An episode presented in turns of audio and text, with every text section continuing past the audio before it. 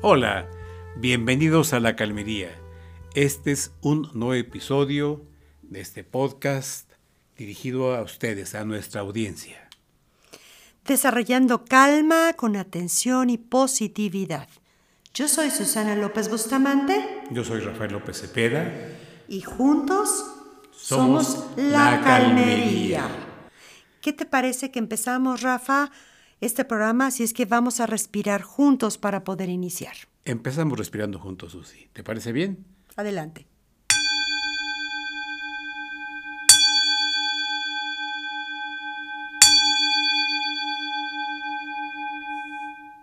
Episodio 3 de La Calmería. ¿Qué te parece? Ay, muy bien, muy contentos de estar aquí nuevamente con nuestro público. Querido Rafa. Susi, bueno, pues episodio 3, pensando en positivo. Un tema que tú dominas de pe a pa y que ya nos traes por ahí un material muy interesante. ¿Qué Así te parece es. si nos platicas, Susi? Gracias, Rafa. Claro que sí. Bueno, pues yo creo que hoy, en el entorno en el que nos encontramos, tenemos que entrenarnos a pensar positivo. ¿No? A lo mejor es algo que no hemos sido capaces de desarrollar o que no nos lo enseñaron en nuestra niñez, pero siempre hay oportunidad de aprender, Rafa. Y para eso traemos entonces este tema, porque el pensar en positivo nos ayuda en muchas cosas y ahorita lo vamos a revisar. Fíjate que primero que nada quisiera hablar de un término que está muy, muy en boga hoy en las organizaciones, entre la gente, en las escuelas, ¿no? Que es mucho el término del well-being. Y el well-being es el bienestar. Eso es lo que significa en español. Y el well-being va mucho más allá de solamente estar bien físicamente, ¿no? no es nada más que haga yo deporte y esté fuerte y esté sano, sino que va más allá, que busca fortalecer el bienestar emocional de las personas, es decir, trabaja directamente sobre su salud mental. Puede ser que tú estés trabajando sobre tu bienestar, tu well-being, o ayudes a tus colaboradores en, la empresa donde laboras, o a tus hijos, o en tu familia. Se puede dar en muchos entornos. Ese es un concepto que hoy se tiene mucho más integral de lo que debe de ser el bienestar, y es una herramienta muy, muy importante de mejora, sobre todo en el mundo de las organizaciones, de la productividad. También, de alguna forma, eh, nos permite generar intervenciones muy claras y empezar a entender cómo puedo trabajar en mi bienestar. Entonces, entendiendo que el bienestar no nada más es el estar bien físicamente, sino trabajar con mis emociones, trabajar con mis pensamientos, trabajar eh, todo esto que refleja sobre mis acciones y mis conductas, pues les traigo una, una investigación interesantísima. Acuérdate que la psicología positiva, mi querido Rafa, no es magia, Así es, es. ciencia.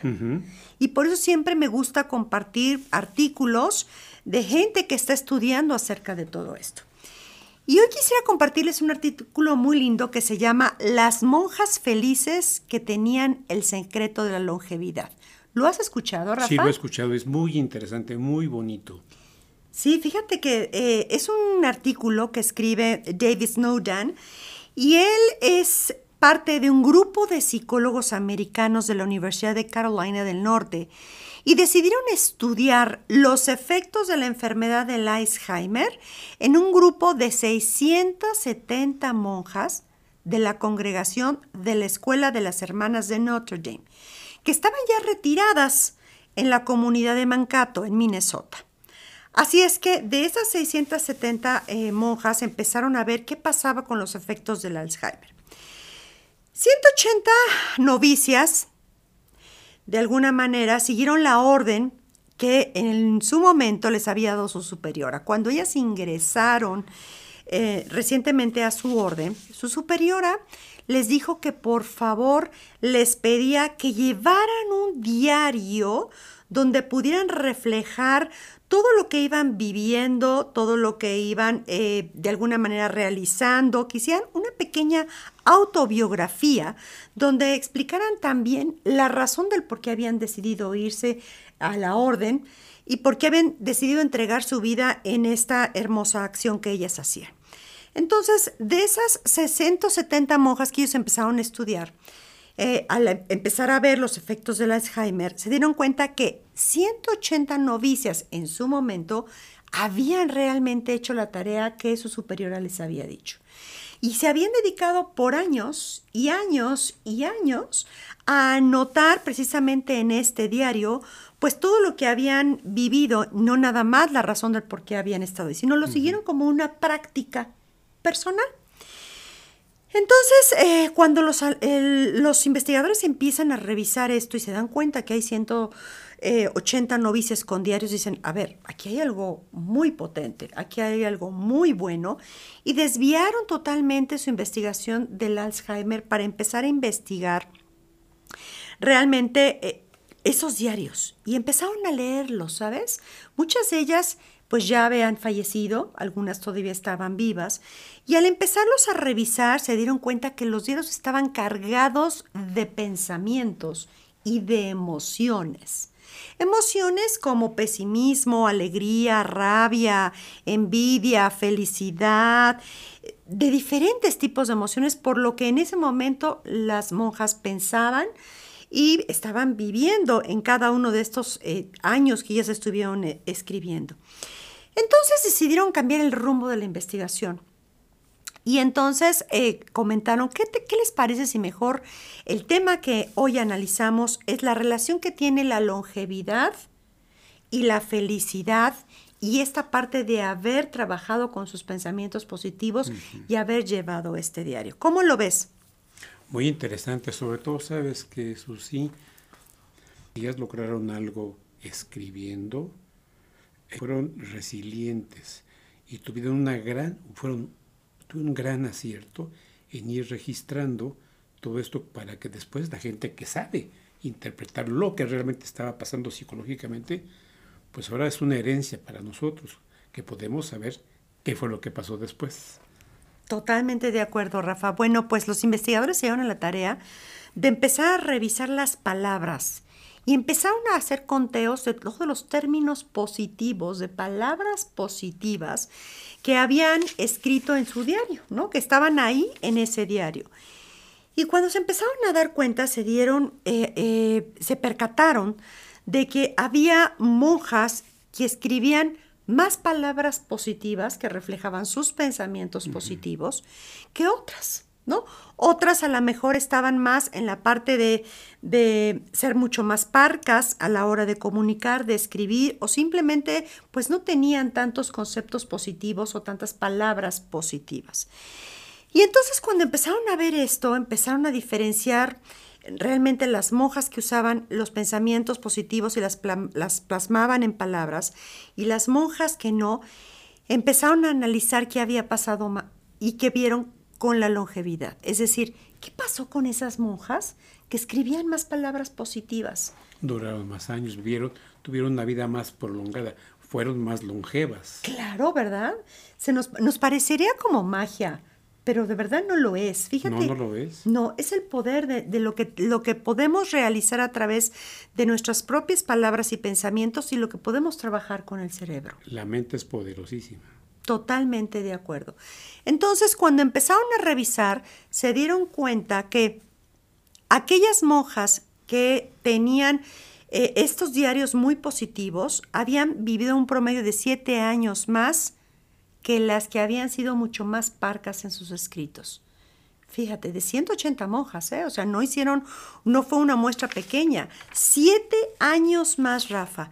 Y entonces se dieron cuenta que el 90% del grupo de las monjas que habían escrito palabras positivas vivieron cerca de los 85 años. 10% más alargaron su vida o más. Claro, y solo el 34% vivió hasta los 85 años de aquellas monjas que no habían escrito tantas palabras optimistas a partir de sus pensamientos. Fíjate qué interesante, cómo pudieron ellas además prolongar eh, su longevidad, y fue el 90% de las, de las monjas, en un entorno muy controlado, porque todas comían lo mismo, Rafa, vivían en el mismo lugar, se dedicaban más o menos a las mismas actividades, ¿no? Que desde que en una orden se realizan, no había muchas variables externas, porque era un medio ambiente muy controlado. Entonces, fíjate qué interesante saber que a través de lo que pensamos, decimos o escribimos en positivo, todo lo que podemos generar en nuestro cuerpo. ¿Qué te parece? Pues mira, lo que pasa es que los pensamientos son muy poderosos. Te ayudan a, tener actitudes positivas y moldean tu estilo de vida. Si piensas en negativo, ¿qué vas a tener? Claro, cosas negativas. Negativos. Claro. Y estas monjas que tuvieron una gran sabiduría, que tuvieron la capacidad de escribir, ¿te acuerdas sus capacidades? Unas escribieron más, otras menos, pero las que pudieron fortalecieron su pensamiento positivo y lograron con esto aumentar más sus años de vida. ¿Qué va a pasar con los seres humanos comunes y corrientes como tú y yo? O como nuestros escuchas, si es que practican el pensamiento positivo, sí. Así es, pues fíjate que algo muy interesante que hay es que hay una relación muy importante entre cuando pensamos positivo y cómo nos sentimos y además esta parte del bienestar que decíamos, pero también en la parte de nuestra autoestima. Así es que yo quisiera dejarles por ahí algunas preguntas a nuestra audiencia y preguntarles de alguna manera, ¿qué pensamientos te dices todos los días, Rafa, desde que nos levantamos? ¿no? Porque a veces ni siquiera nos damos cuenta. Mm, mira, eh, si queremos vivir un buen día o una buena vida, vamos a empezar por un buen día. Vamos a levantarnos y decirnos una, un pensamiento positivo. Hoy voy a vivir un excelente día. Hoy voy a atender mi salud. Hoy a buscar, voy a buscar la manera de comer más sano, de ser más eficiente de ver por mi familia. Escribe por ahí, voy a cuidar mi dinero y léelo, léelo, repítetelo. Hay frases que nos ayudan a moldear nuestra forma de ser. ¿Por qué no las escribimos por ahí, las ponemos en un sticker, una hojita y las estamos leyendo para reafirmar ese pensamiento positivo? Cuídate, cuídate a ti y cuida a tu familia. ¿Qué te parece, Susi? Me encanta la idea. Por eso me gusta tanto em, que podamos complementar estos temas entre los dos, Rafa, porque creo que algo importante es que la gente se debe llevar recursos, recursos para ver cómo empiezo a cambiar mis pensamientos positivos. Tú mencionaste algo bien importante, la autoestima. ¿A qué importante la autoestima de las personas? Sentirte bien contigo mismo, verte bien. Si repites fases positivas, te vas a ver mejor, te vas a sentir con una autoestima más fuerte, más, más, más poderosa. Hasta caminar, caminar recto, te ayuda a mantener una buena autoestima. Combina las cosas con tu pensamiento positivo. Me encanta la idea, así es, Rafa, porque fíjate que muchas veces esas palabras que nos han dicho desde niños y que hoy nos han marcado, ¿no? El chistosito, el gordito, el flaquito, que generan etiquetas son muy, muy dañinas para nuestra autoestima, pero también, eh, de alguna manera, también es una forma de no tener claridad de lo que verdaderamente soy, porque me veo a través de los otros. El otro me ve gordo, entonces soy gordo. El otro me ve flaquito, entonces soy flaquito. Y por eso eh, sería importante que nuestro público empezara a preguntarse, ¿qué palabras les han dicho o que han oído desde que eran pequeños, de que eran niños? que les han marcado y que se han vuelto pensamientos, ¿sabes? Porque hay una relación intrínseca entre los pensamientos y el lenguaje. Pensamos en lenguaje, pensamos con palabras. Así pensamos, Rafa. Y a veces vamos en el auto o vamos eh, en, no sé, eh, haciendo algunas cosas y el pensamiento lo traemos a toda velocidad. Pensamos con palabras. Entonces, ¿qué palabras te han marcado y de qué manera podríamos resignificarlas. ¿No? Entonces, en vez de pensar soy el gordito, porque todo el mundo me decía gordito, o soy el flojo, o soy con esas palabras muy negativas que generan esos pensamientos negativos hacia mí mismo, hay que empezar a resignificar y buscar otras palabras. Darle la vuelta. Claro, simplemente decírmelo a mí mismo, ¿no? No quedarme con esa etiqueta seguramente quien, quien te las pone, quien te las dice, a veces son la familia, a veces son los padres, no lo hacen con una mala intención, pero no saben el impacto que tiene en una persona. En cambio, si empiezo a resignificar y decirme, es que estoy gordito, ¿qué tal si empiezo a pensar en positivo? ¿Qué podríamos decir? Mira, lo, lo que, pasa también es que desde niños nos, dicen ese tipo de palabras y se van quedando inevitablemente en nuestra mente. Y eso lo podemos cambiar, pensando en positivo, cambiando, dándole la vuelta. No, estoy, no soy el gordito, no soy el tontito, lo que tú quieras. Pero también hay un componente importante, la aceptación, Susi, que también favorece el pensamiento positivo. Acéptate como eres. Yo soy de alguna manera determinada físicamente, tengo unas actitudes determinadas, y si los demás me critican y yo me acepto, eso fortalece mi positivismo. Aceptarme tal y como soy, independientemente de lo que más digan. Totalmente de acuerdo, Rafa. Por eso queríamos traer este tema el día de hoy al programa, porque creo que eh, para poder empezar a buscar nuestro bienestar, a mejorar nuestra calidad de vida, necesariamente tenemos que empezar a cambiar nuestros pensamientos. A veces, ¿cuántas veces nos pasa, no? Que cometemos un, un error, se nos cae el vaso de agua en la mesa y contestamos, ay, qué tonto soy, ¿no? ay, qué barbaridad, pero que si no es que gasta con otro tipo de palabras. Simplemente decir, bueno, tuve un descuido, ni modo, fue un accidente. No pasa nada. No pasa nada. Pero empezar a resignificar y cambiar la forma primero en que nos hablamos nosotros. Después, cómo les hablamos a los demás. Porque definitivamente decir em, este lenguaje positivo genera otras cosas y repercusiones no nada más en mí, sino en los demás. Sino, sino observa a la gente, ¿no? Es muy interesante poder escuchar a la gente en su lenguaje y como, como habla, es como se siente. Y a veces usan lenguaje muy violento, ¿no? Porque sus pensamientos están todo el tiempo en esto, o están enojados, o están tristes.